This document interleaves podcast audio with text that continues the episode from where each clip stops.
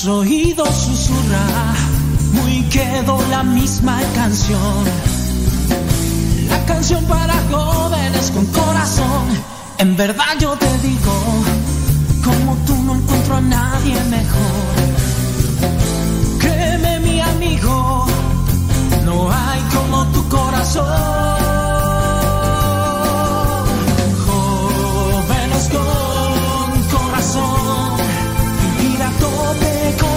Con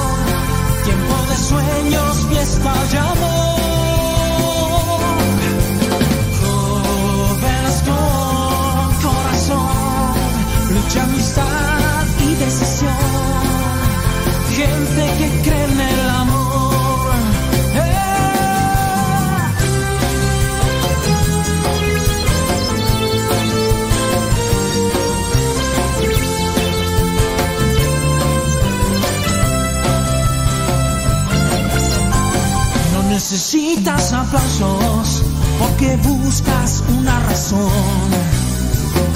Y aunque quieran comprarnos, no vendemos nunca la voz. Si a pesar estás triste, arremetes contra. La vida es cuesta arriba para así llegar a Dios, el que espera a la muerte hace rato que murió. Lágrimas cansados pero jóvenes con corazón. Hey, hey, yeah. Jóvenes con corazón. Vivir a tope con emoción. Tiempo de sueños, fiesta y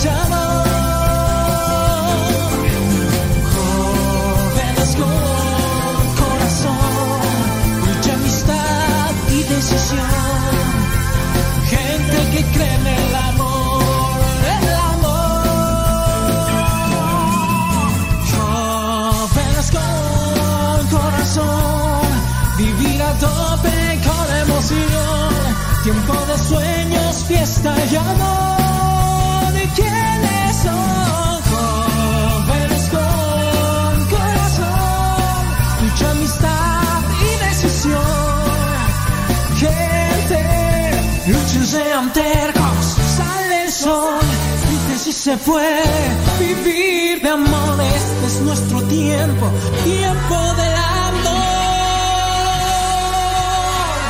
Lágrimas cansados, pero jóvenes con corazón. Lágrimas cansados, pero jóvenes con corazón.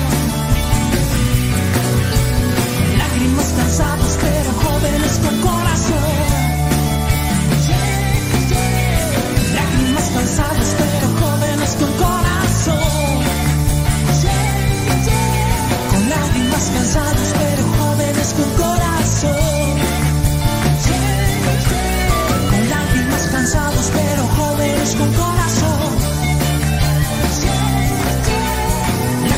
Cansados, pero jóvenes con corazón.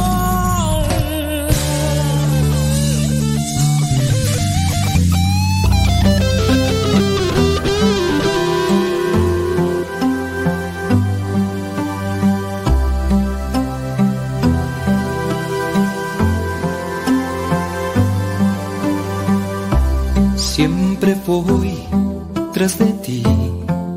Uh, siempre iré tras de ti. Seguiré tus pasos al caminar. Eres mi fuerza,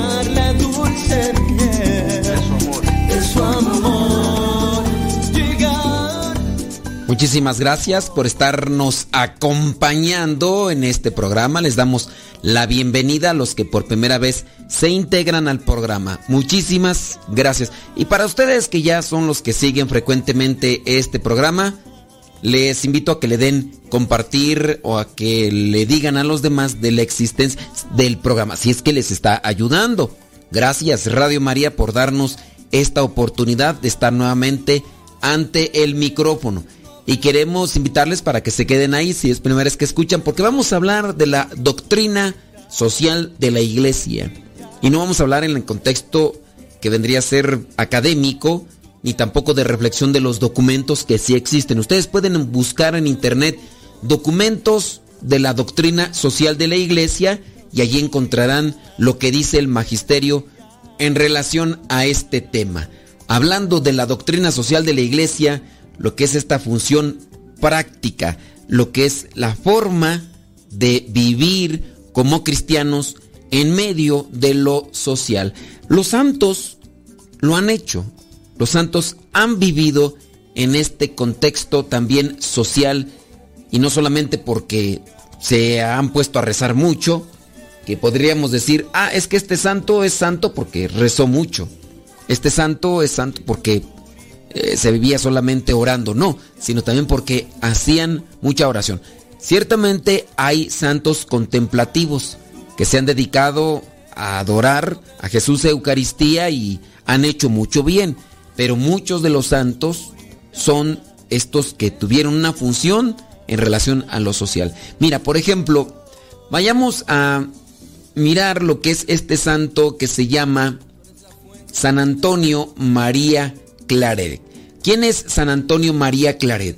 San Antonio María Claret ingresó al seminario en Beach, España, y allí recibió la ordenación sacerdotal.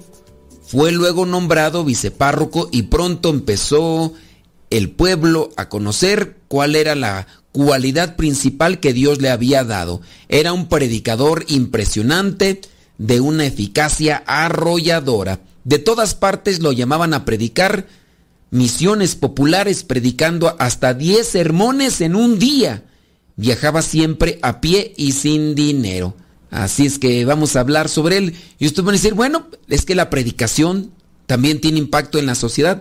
Durante 15 años San Antonio María Claret predicó incansablemente por el norte de España. Difícilmente otro predicador del siglo pasado logró obtener triunfos tan grandes como los del padre Claret al predicar. En su vida predicó más de 10.000 sermones. Lo que hizo San Juan Bosco en Italia en ese tiempo a favor de las buenas lecturas, lo hizo San Antonio Claret en España. Él se dio cuenta de que una buena lectura puede hacer mayor bien que un sermón y se propuso emplear todo el dinero que conseguía en difundir libros. A ver, esto me interesa. Se dio cuenta que una buena lectura puede hacer mayor bien que un buen sermón. Y es que sí, con la lectura yo puedo decir, la lectura tú te quedas enganchado con muchos términos, con muchas frases. Con un buen sermón a veces conecta, eh, emociona, hace una reflexión, pero si las personas igual escuchando un buen sermón no apuntan, no dejan ahí nada escrito, pues obviamente se va a olvidar. Muchas veces terminando un retiro, cuando no se ha apuntado nada, las personas llegan a decir, uy, qué bonito sermón, tocó mi corazón. ¿Y qué fue lo que le tocó? El... No sé, pero hubo algo que tocó.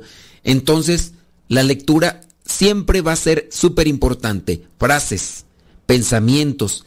A veces lo que uno recuerda son cuentos o metáforas que pudieran, parábolas que pudieran referir. Jesús, nuestro Señor Jesucristo predicaba con eso, con, con parábolas, con aquello que se quedaba. Y por eso es que también a nosotros nos impactan mucho. Bueno, hablando de San Antonio María Claret, dice que mandaba imprimir y regalaba hojas religiosas por centenares de miles.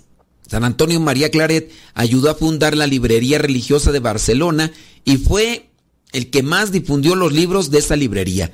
Él mismo redactó más de 200 libros y folletos sencillos para el pueblo, que tuvieron centenares de ediciones. Los regalaba donde quiera que llegaba. En todas partes regalaba medallas, rosarios, hojas y libros religiosos. Yo he tenido a bien de pensar en realizar este tipo de funciones, aunque mm, en mi situación, por no salir, por no estar en contacto directo con la gente, no lo hago tan frecuentemente. Lo he hecho algunas veces. Pero mira, por ejemplo, te encuentras con una persona a quien le detectas que puede necesitar oración. Le das una imagen religiosa, algún signo como rosario o un escapulario, y eso puede dejarle marcada a esa persona el momento o puede ser un signo que le impulse. Yo te invito a que consideres esto como un actuar en la sociedad, darle algo que sea significativo, que sea material, así como lo tenía pensado y lo hacía San Antonio María Claret. Dice que el 18 de febrero del año 1851, San Antonio María Claret entra solemnemente en la ciudad de Santiago, Cuba, colocando su actividad pastoral bajo la protección de la Virgen de la Caridad del Cobre, de quien fue entusiasta devoto. Encuentra la arquidiócesis aquejada por gravísimos problemas religiosos, morales, sociales y políticos. El 24 de noviembre del año 1851, poco después de recorrer por primera vez su vasta arquidiócesis, escribió al obispo de Cataluña una carta en la que retrataba ese lamentable cuadro abandonado espiritual y material.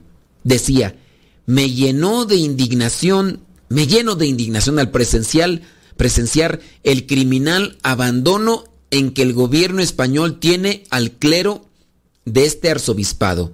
En los seis años y dos meses que vivió en Cuba, San Antonio María Claret se dedicó infatigablemente a la reforma del clero, a reconstruir el seminario, al cual hacía 30 años que no ingresaba un seminarista. También se dedicó a la creación de nuevas parroquias, a fundar cajas de ahorro para utilidad y morigeración de los pobres y a misionar a los fieles de la vasta arquidiócesis, la cual recorrió íntegramente cuatro veces, siempre a pie o a lomo de mula. En sus primeros dos años, San Antonio María Claret confirmó a unas cien mil personas. Fue instrumento de Dios para traer 300 mil personas al confesionario. Casó por la iglesia, dice, a unas nueve mil parejas que habían estado viviendo en concubinato, en unión libre, y reunió a otras 300 parejas que se habían divorciado. Bueno, pues ahí más o menos han de ser números estimados, ¿no? Por otra parte, donde, durante su primera visita, San Antonio María Claret distribuyó gratuitamente, a cambio de libros mundanos, unos 38.217 libros de santos y 83.500 santas tarjetas, 20.663 rosarios y 8.931 medallas sagradas. Como arzobispo, San Antonio María Claret consagró la arquidiócesis de Santiago al Inmaculado Corazón de María y estableció la cofradía del Corazón Inmaculado de María, refugio de pecadores, en todas las estaciones de la parroquia y misión. En el año 1857, San Antonio María Claret fue llevado a España como capellán de la reina Isabel. En el año 1849, al darse cuenta de que para mantener viva la fe del pueblo se necesitan sacerdotes entusiastas que vayan por campos y ciudades predicando y propagando buenas lecturas, se reunió con cinco compañeros y fundó la comunidad de misioneros del corazón de María, que hoy se llaman claretianos. Actualmente dice, bueno, y aquí dice la cantidad de religiosos que conforman estas comunidades. San Antonio María Claret vivió como religioso más observante. Cada día dedicaba mucho tiempo a la oración. Su austeridad era proverbial y su sobriedad para las comidas y bebidas admirable. Este era su horario. Dice, dormía apenas seis horas, levantándose a las tres de la mañana. Antes que se levantaran los demás, tenía dos horas de oración y lectura de la Biblia. Luego otra hora con ellos. Celebraba su Eucaristía y oía otra en acción de gracias. Eh, desde el desayuno hasta las diez confesaba y luego escribía.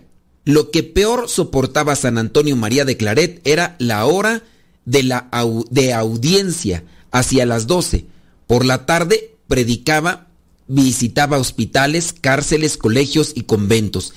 En un momento de su vida llegaría a decir, oh Dios mío y Padre mío, concédeme que te conozca y te haga conocer, que te ame y haga que otros te amen, que te sirva y persuada a otros para que te sirvan, que te alabe y trabaje para que todas tus criaturas te alaben. Concédeme, Padre mío, que todos los pecadores se conviertan de todos los justos, que todos los justos perseveren en la iglesia y todos nosotros alcancemos la gloria eterna. Amén. Eso era lo que decía en la oración. No es de extrañar que un hombre de la influencia de San Antonio María Claret, que arrastraba las multitudes, atrajera también la ira de los enemigos de la iglesia, pero las amenazas y los atentados se iban frustrando uno a uno porque la providencia velaba sobre este santo que alegraba en las persecuciones. Fueron numerosos los atentados personales que San Antonio María Claret sufrió en vida, la mayor parte frustrados por la conversión de los asesinos, pero fue peor, con todo, la compañía difamatoria que se organizó a gran escala por toda España para desacreditarlo ante las gentes sencillas. A San Antonio María Claret se le acusó de influir en la política, de pertenecer a la famosa camarilla de la reina con Sor Patrocinio y Marfori, Marfori y otros. También de ser poco inteligente, de ser obsceno en sus escritos refiriéndose a su libro La llave de oro, de ser ambicioso y aún también de ser ladrón. Pero San Antonio María Claret supo guardar silencio, contento de sufrir algo por Cristo. Sabía que pronto la verdad iba a salir a la luz. San Antonio María Claret participó en el Concilio Vaticano I de Roma en el año 1870. En el concilio, San Antonio María Claret pronunció un memorable discurso que fue muy bien recibido, comentado y además elogiado. Es el único padre asistente a aquel concilio que ha llegado a los altares. El 8 de octubre, San Antonio María de Claret recibió los últimos sacramentos e hizo la profesión religiosa como hijo del corazón de María a manos del padre Gifré. Llegó el día 24 de octubre por la mañana, todos los religiosos se habían arrodillado alrededor de su lecho de muerte, junto a él los padres Clotet y Puig. Entre oraciones, San Antonio María Claret entregó su espíritu en manos del Creador. Eran las 8.45 de la mañana y tenía solamente 62 años. Su cuerpo fue depositado en el cementerio monacal con una inscripción de Gregorio VII que decía, amé la justicia y odié la iniquidad, por eso muero en el destierro. Después de su muerte se le han atribuido numerosos milagros. Su celosa vida y las maravillas que hizo dieron testimonio de su santidad fue declarado venerable por el Papa León XIII en el año 1899. Sus reliquias fueron transferidas a la Casa de la Misión en el año 1897, en cuyo momento su corazón fue encontrado incorrupto. Su tumba es visitada por muchos peregrinos. San Antonio María Claret fue beatificado en Roma por el Papa Pío XI el 24 de febrero de 1934. Fue canonizado 16 años más tarde por el Papa Pío XII el 7 de mayo de 1950. El Papa San Juan XXIII lo incluyó en el calendario general romano en el año 1960 y fijó su fiesta el 23 de octubre, donde permaneció así durante nueve años hasta que la revisión del calendario en el año 1969 trasladó su fecha para recordarle del día 23 de octubre al 24 de octubre. En ocasiones, cuando esta fecha cae en domingo, es trasladada al día lunes por ser un santo con características muy especiales. Recordemos que la iglesia presenta a los santos para que nosotros tengamos referencias de santidad y de esta manera busquemos también realizar lo que Cristo quiere en cada uno de nosotros, ayudándonos y ayudando a los demás. Ni las calumnias, ni los chismes, ni las mentiras, ni la persecución hicieron que este santo dejara de anunciar la buena nueva utilizando todos los medios a su alcance. De ahí que el cristiano en la vida social debe agarrarse de cuanto le rodea para de esa manera anunciar lo que Cristo nos ha dejado en su bendita palabra, pero sobre todo que el testimonio sea la principal forma de transmisión de este mensaje. Bien, tus huracanados. Bueno, pues vámonos ahora con mi estimado Guillermo Torres Quirós. Hoy también nos acompaña Fray Nelson Medina, está Mónica Muñoz y está mi estimado Rafa Salomón. Así que vamos a darle Radio María. Este es el programa gozo y esperanza.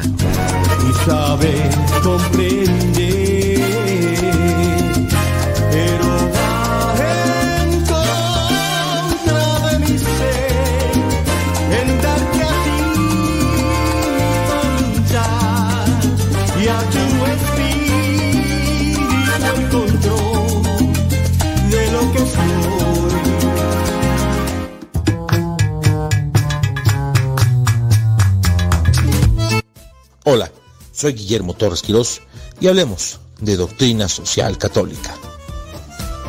Imaginémonos que la doctrina social fuera una mesa de cuatro patas. ¿Cuáles son cada una de esas cuatro patas que sostienen a esa mesa?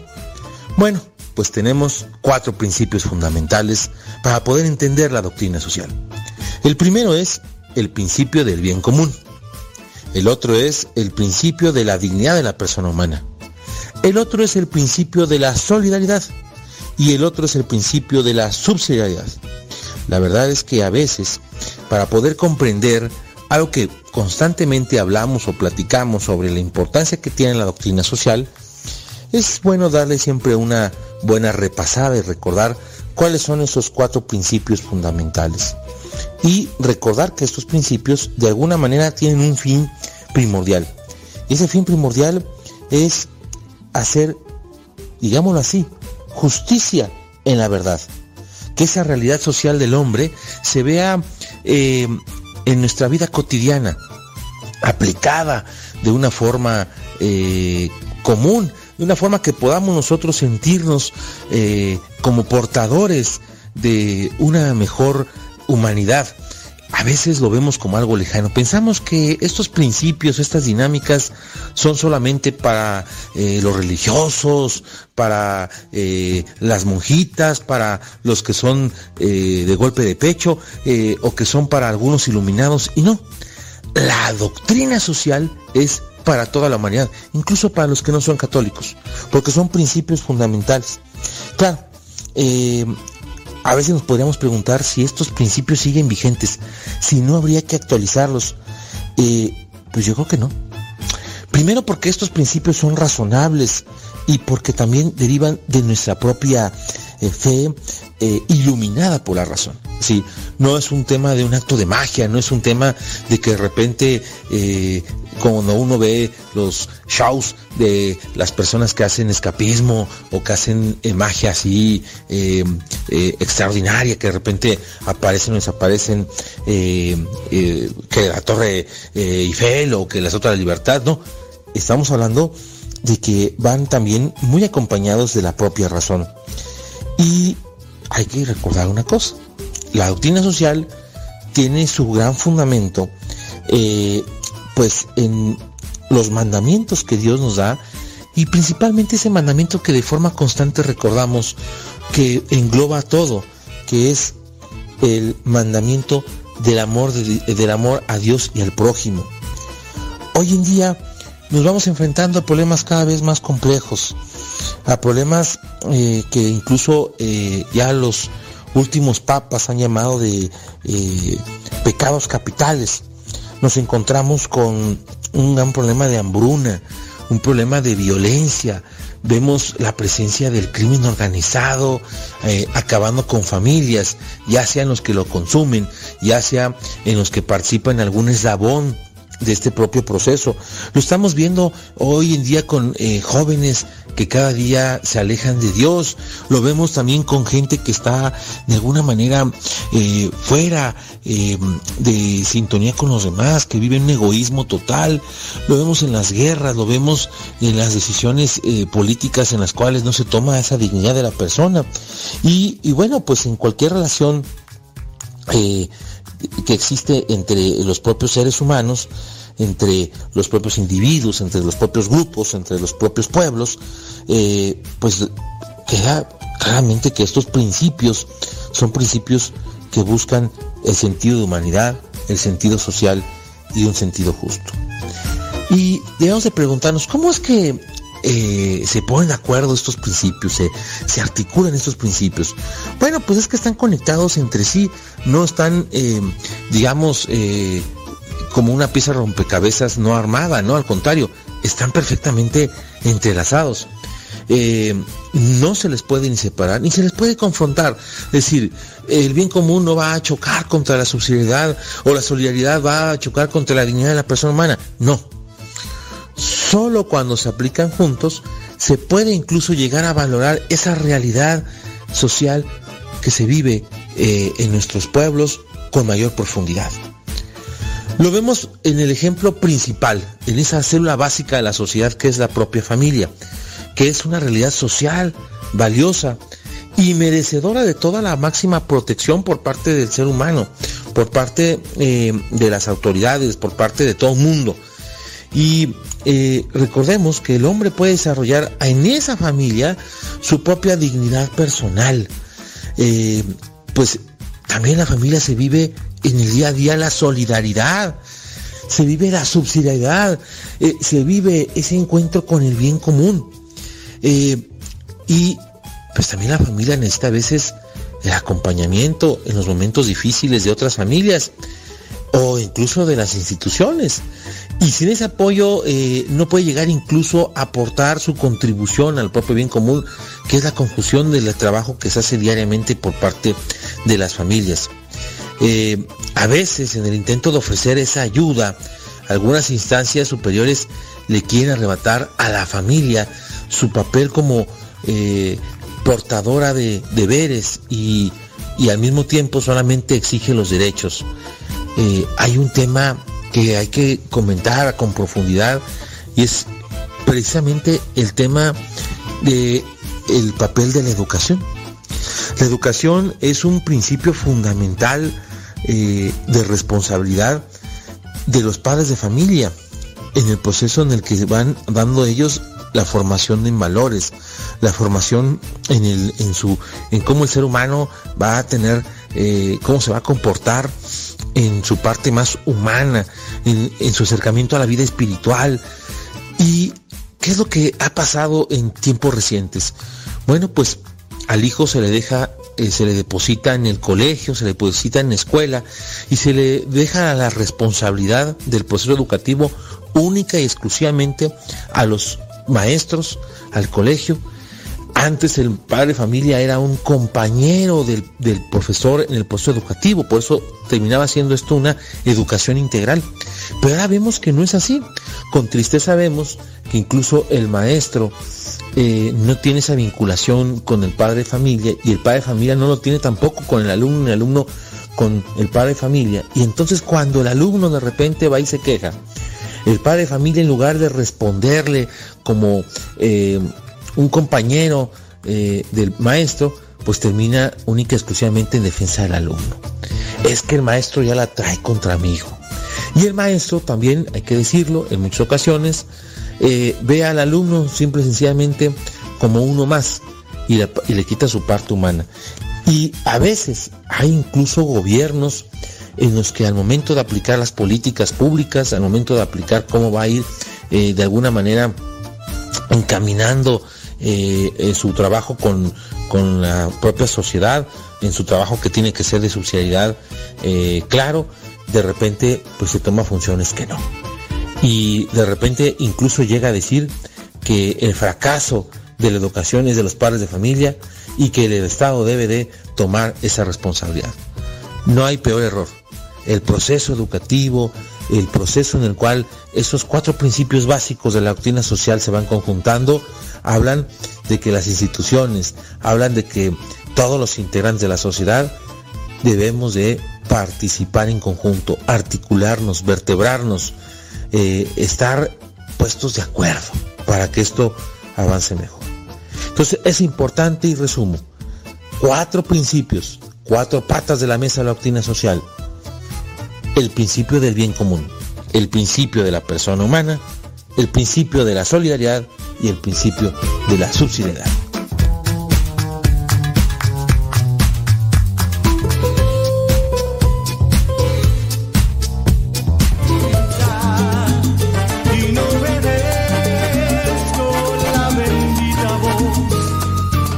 Este es el programa Gozo y Esperanza. También nos acompaña Mónica Muñoz, así que les invito a escuchar su participación. Gracias, Radio María.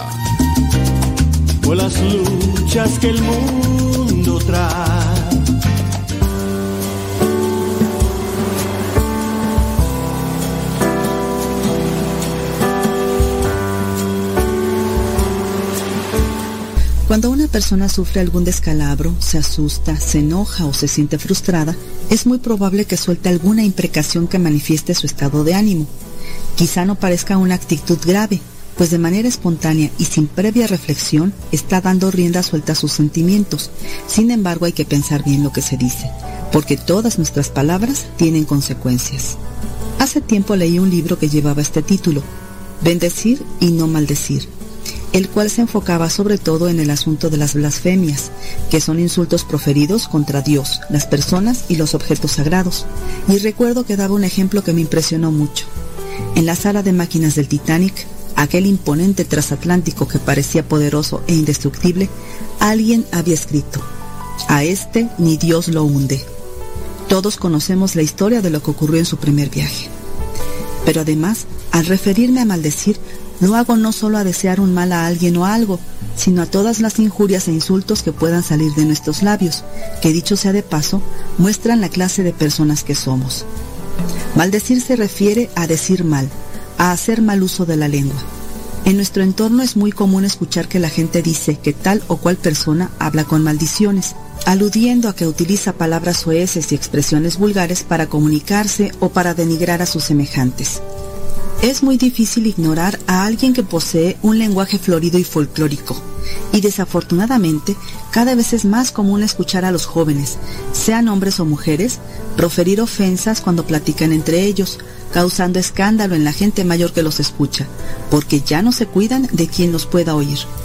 Porque es verdad aquello de que la primera impresión nunca se olvida. Así como es importante vestir adecuadamente dependiendo del momento y ocasión en la que nos encontremos, nuestra manera de hablar se convierte en nuestra carta de presentación. Las palabras que proferimos nos marcan y hacen que los demás sepan de qué madera estamos hechos. En este sentido, yo creo que no hay diferencia entre hombre y mujer, pero es obvio que una dama no debe de ninguna manera soltar tamañas palabrotas cuando conversa, aunque se trate de gente de su confianza. Además, hablar con groserías no es agradable para quienes nos escuchan, sobre todo si son personas que no nos conocen. No puedo imaginar al presidente de la República llegando a otro país y saludando a sus colegas con palabras altisonantes, ahora que están tan de moda algunas expresiones vulgares que se utilizan como apodos en lugar de llamar a las personas por su nombre. Tenemos la gran fortuna de poseer un idioma rico en vocabulario. No hay necesidad de acudir a las malas palabras para demostrar nuestro malestar y menos para ofender a quien nos ha hecho daño. Es preferible dialogar y poner en claro nuestros sentimientos en lugar de acribillar a nuestro contrincante con improperios. Eso no es de ningún modo correcto, porque hay que recordar que todo lo que deseamos al prójimo puede revertirse en nuestra contra. El apóstol Santiago escribió, pero nadie ha sido capaz de dominar la lengua. Es un azote que no se puede detener, un derrame de veneno mortal con ella bendecimos a nuestro Señor y Padre, y con ella maldecimos a los hombres, hechos a imagen de Dios. De la misma boca salen la bendición y la maldición. Hermanos, esto no puede ser así. ¿Es que puede brotar de la misma fuente agua dulce y agua amarga? La higuera no puede producir aceitunas, ni la vidigos, y lo salobre no dará agua dulce. A la larga, quien desea mal al prójimo termina sufriendo más porque se llena de amargura y resentimiento. Es recomendable hacer ejercicios de benevolencia. ¿Cómo? Bendiciendo a quien nos maldice. El que así se comporta experimentará paz y liberación interior, pues no podrá estar atado a sentimientos dañinos ni intenciones torcidas. Hagamos el intento con algo simple. Bendigamos al que nos cierra el paso con el auto o se mete en la fila cuando estamos formados para hacer algún pago. Sé que suena difícil, pero todo se puede lograr con la ayuda de Dios y fuerza de voluntad. Tengamos en cuenta que como tratemos a los demás, se nos tratará a nosotros.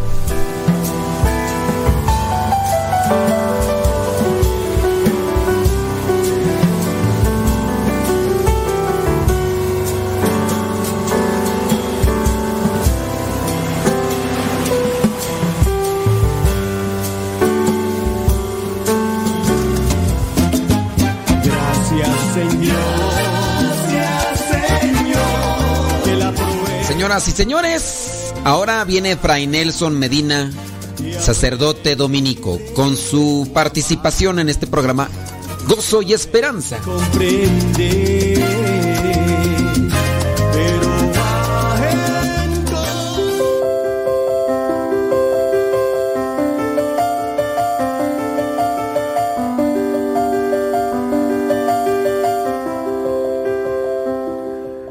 Saludo fraterno a todos, muy especialmente a los oyentes de Radio María. Nuestro tema de hoy, saber escuchar. Aparentemente escuchar es algo sencillo, basta dejar que la otra persona hable. Pero no es tan fácil. Saber escuchar no es simplemente callarse, no es simplemente dejar que el otro hable. Muchas veces, cuando otra persona está hablando, sobre todo si su opinión es distinta o contraria a la nuestra, lo único que estamos haciendo es preparando lo que le vamos a responder. Eso no es saber escuchar. La verdad es que escuchar es una manera de acoger, una manera de recibir la realidad de otra persona. Percibir a la otra persona precisamente como otra. No es una prolongación o una repetición de mí. ¿Qué puede hacer uno para escuchar mejor? Varias cosas. Vamos a plantearlas. Lo primero, saber escuchar es tratar de entender en dónde están las preocupaciones, las esperanzas, los miedos, las fortalezas, las alegrías de la otra persona. Si cuando la otra persona termina de hablar, tú eres capaz de responder a esas preguntas que acabo de hacer, es decir, cuáles son sus esperanzas, sus miedos. Por ejemplo, eso, ¿a qué le tiene miedo? ¿En dónde está su alegría? ¿Cuál es su fortaleza? ¿En quién se apoya esta persona? Esas preguntas nos sirven de guía para reconocer si de verdad, de verdad, estamos escuchando o no. Segundo, cuando uno está escuchando de verdad a la otra persona, es capaz de reconocer tanto aquello en que está acertada la persona como aquello en que probablemente no está acertada. ¿Qué quiero decir con esto? Si tú escuchas a una persona y al final te parece que todo lo que dice es contrario o es veneno o es basura, seguramente no has escuchado. Ninguna persona es simplemente, perdóname la expresión, una máquina de basura. Hay algo cierto en lo que la persona dice. Tal vez no te gusta la manera como lo dice. Tal vez estás en desacuerdo con muchas, muchas cosas de lo que la otra persona dice. Pero, ¿no tiene razón en nada? Cuando nosotros generalizamos hasta el punto de creer que la otra persona no tiene razón en nada, en ese momento no estamos escuchando. Por otro lado, si al contrario creemos que esa persona tiene razón absolutamente en todo, quizás estamos haciendo más el papel de un cómplice, no el papel de un verdadero escucha. A veces cuando oímos a las personas que amamos, las personas que son muy cercanas a nosotros, les damos toda la razón. A veces una amiga escucha a su amiga quejarse del esposo y le da y le da y le da la razón en todo. Pero esa esposa no tendría tal vez algo que corregir, algo que cambiar. De manera que si ella no tiene nada que corregir, posiblemente es porque nosotros en el fondo no la estamos escuchando, sino que estamos reflejando un sentimiento de nuestro corazón. Son recomendaciones sencillas. Y por último, no se nos olvide que nuestro Dios es un Dios que escucha. Recuerda que en el libro del Éxodo, lo que le dice Dios a Moisés es, he escuchado el clamor de mi pueblo. Y recuerda también en la Biblia, busca ese pasaje, que hay un momento en el que Salomón, siendo todavía joven, le pide a Dios una sola cosa, dame un corazón que sepa escuchar. Nosotros también le vamos a pedir eso al Señor y Él nos lo va a dar.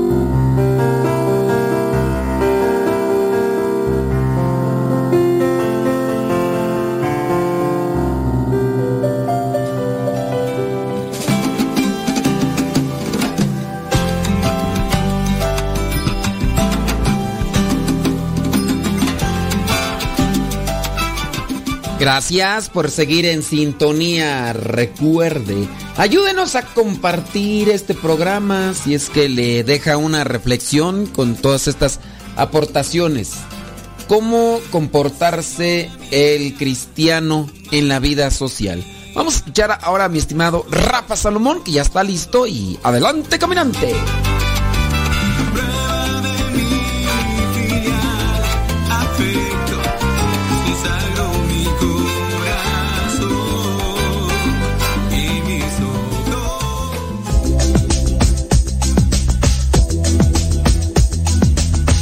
Saludos, reciban un abrazo sincero de paz y el día de hoy voy a compartir el tema con el sudor de tu frente. En Génesis 3, versículo 19, encontramos, te ganarás el pan con el sudor de tu frente hasta que vuelvas a la misma tierra a la cual fuiste sacado, porque polvo eres y al polvo volverás.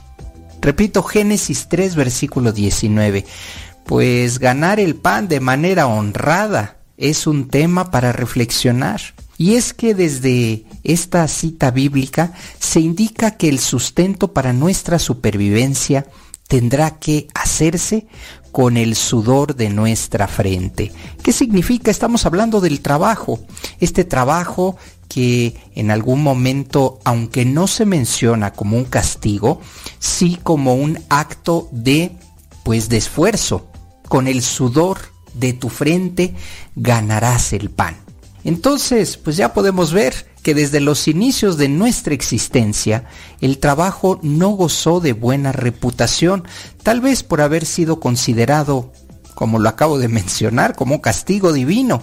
Pero esto depende mucho de la óptica con la que se mire, ya que para algunas personas el trabajo es una forma de trascender y una oportunidad para vivir, muy lejos eh, de, estas posturas en donde pues simplemente eh, se labora con el sudor de nuestra frente para alimentarnos. Entonces, para y cabe eh, mencionar, para muchas personas el trabajo es una bendición, para eh, muchas personas es la forma de trascender y es la oportunidad que se tiene en la vida de realizar aquello que nos gusta y que además con ello nos podremos ganar el, eh, el alimento diario. Se busca el trabajo de la misma manera en que se rechaza. Esto es un tema a considerar. De la misma forma en que busca esa persona tener trabajo, y no estoy generalizando, simplemente estoy mencionando que muchas personas buscan ese trabajo, pero al mismo tiempo lo rechazan. Es decir, porque es cansado, porque de alguna manera no no se tiene esa alegría y he tenido la dicha y la fortuna de vivir en algunos otros países y puedo decirles que la cultura ayuda indudablemente en gran medida a percibir la forma en la que vemos el trabajo pero siempre aparece un cierto grado de, eh, ese rasgo de desagrado, ¿eh? En todas las culturas, aunque eh, estamos hablando de lugares donde el trabajo está en un lugar muy alto, psicológicamente se llama en la pirámide de Maslow, es decir, cómo estamos en la parte más alta que se tiene y en muchos lugares se tiene esta, esta aspiración. Es decir, el trabajo en la parte más alta mucho antes que Dios, ¿eh? Para muchas personas quienes nos están escuchando en este momento, eh, aunque nuestro primer mandamiento es amarás a Dios sobre todas las cosas, hay algunas personas que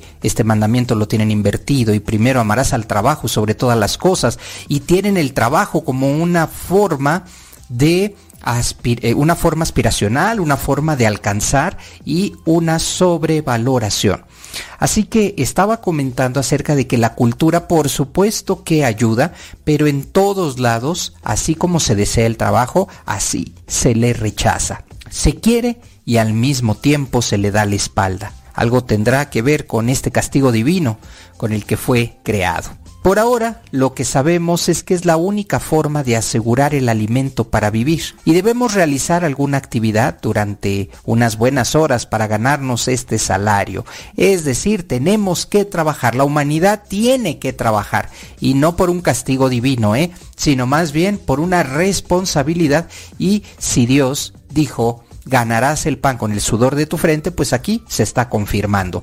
Indudablemente hay mentes brillantes, hay mentes que dicen en algún momento, yo voy a trabajar y voy a obtener dividendos enormes. Hay voluntades inquebrantables, hay personas que de verdad los ves y dices, esta persona nació para trabajar, nunca se cansa, siempre tiene una disponibilidad y una disposición abierta al trabajo, pero también hay aquellos que son vivales, que logran solo tener lo necesario, no solamente eso, ¿eh? sino que son seres que se aprovechan de su posición. El trabajo forzado es distinto a las condiciones de trabajo de explotación o por debajo de la norma. Para estas personas que, pues según ellos, se sienten más inteligentes que los demás, pues el trabajo lo convierten en algo forzado, en distintos, y esto es muy distinto a las condiciones de trabajo de explotación, ¿de acuerdo?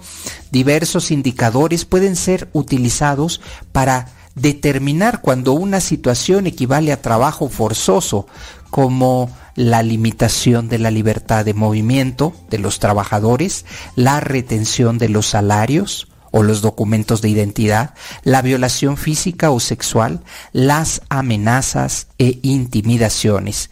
También las deudas fraudulentas de las cuales los trabajadores no pueden escapar. Y es que, entrando al tema del trabajo, hay muchas personas, como lo mencioné, eh, más allá de, de, lo que en algún momento se puede considerar una persona inteligente, pues ellos se aprovechan y se aprovechan de su situación y entonces hacen del trabajo algo que se denomina como trabajo forzado, es decir, contra mi voluntad, contra la voluntad de la persona. Esto lleva a reflexionar acerca de, pues efectivamente, si el trabajo en algunos momentos llega a cansar, pues el trabajo forzado imagínense, se trata de un tema que la humanidad hoy en día lo traduce como esclavitud.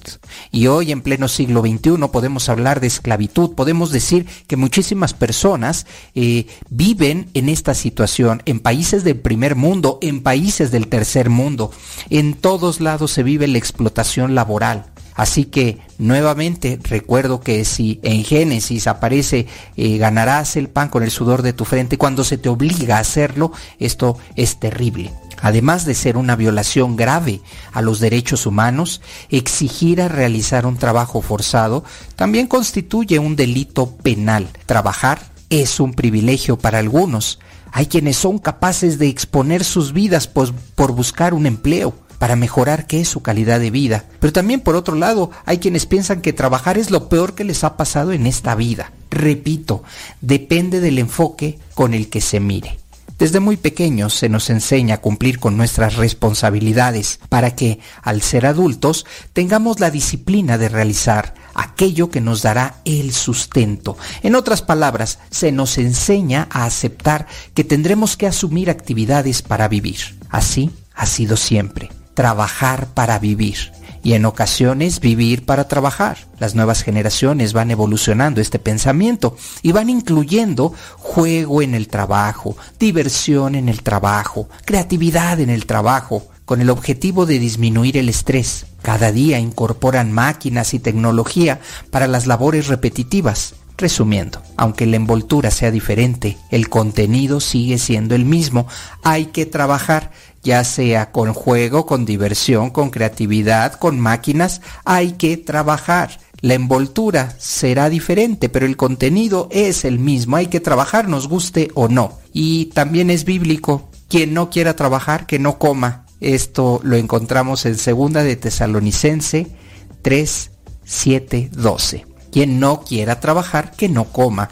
Esto también nos lleva a un encuentro, un encuentro que probablemente vamos a darnos cuenta que quienes no queremos trabajar, quienes se nos hace pesado, pues entonces dice en la Biblia, pues que no coma. Tremendo, ¿verdad? Parece ser un círculo del cual no podemos salir y quien intente hacer lo contrario, pues simplemente estará fuera de los parámetros. Así que yo te invito a que valores tu trabajo en este momento de pandemia, valores lo que haces y si no estás a gusto, si de verdad te está causando un serio problema, yo te invito a que lo evalúes hay muchas oportunidades. y las personas que piensan es que no hay trabajo, trabajo es lo que sobra, permíteme decirte. Sin embargo, hay que hacerlo bien, hay que hacerlo con responsabilidad, con agrado y siempre entregando un poco más. Es una visión distinta, diferente y me gustaría que valoraras lo que tienes y aquellas personas que no tienen trabajo, tristemente están deseándolo. Y, pues como lo mencioné,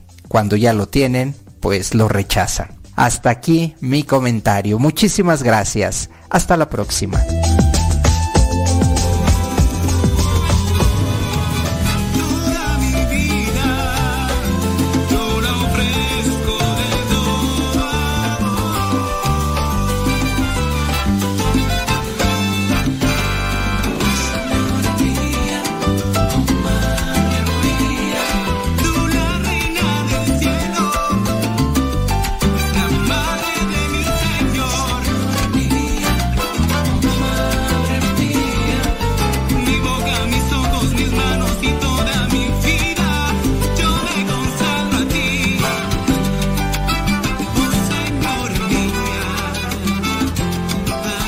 Gracias Rafa Salmón, Mónica Muñoz, Guillermo Torres Quirós, gracias a Fray Nelson Medina. Ya llegó la hora de despedirnos. Gracias Radio María por darnos esta oportunidad y gracias a cada uno de ustedes.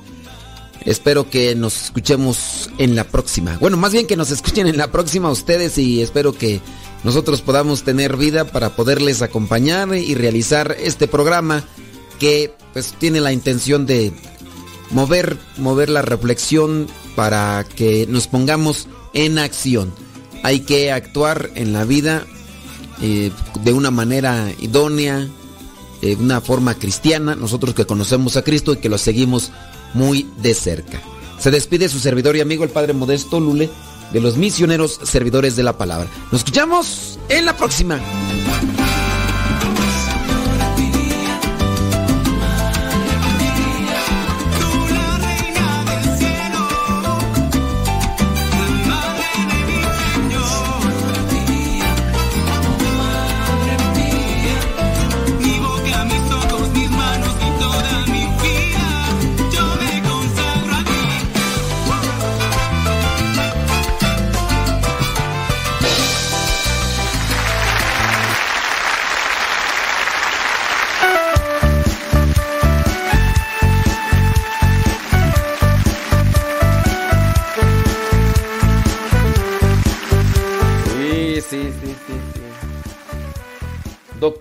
Social de la iglesia.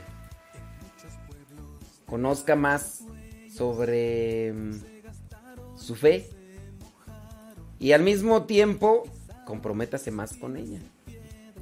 No basta darnos golpes de pecho para decir que somos mejores cristianos. Hay que mm, demostrarlo con nuestra convicción de seguir a Cristo, pero cargando nuestra cruz. Ay, papaya de Celaya. Por ahí viene Rafa Salomón. Por si ustedes gustan, vamos a seguir con el programa. Y pues aquí, siga en sintonía de radiocepa.com. Descargue la aplicación, recomiéndela a todos los demás y pues ahí andamos. Ándele pues. Claro. Claro. Pues sí, pues ni modo. Ni modo, dijo Lupe. ¿Qué le vamos a hacer? Dijo Don Roberts. Saludos de Don Roberts. Saludos Dilia Tobar Machado allá en Caracas, Venezuela. Gracias. Saludos eh, Beatriz Ramos Ayala, Leonor Estrada de Medina, Rosilina González. Mis dos estrellitas, dice. Ándele, mis dos estrellitas. Tere Arenas desde León, Guanajuato. Marisela Ledesma en Chicago, Illinois. Chela Ponciano de Zip, saludos. ¡Ánimo, pueblo de Dios! Aposento de lo alto. Siempre aparecía un bien hecho.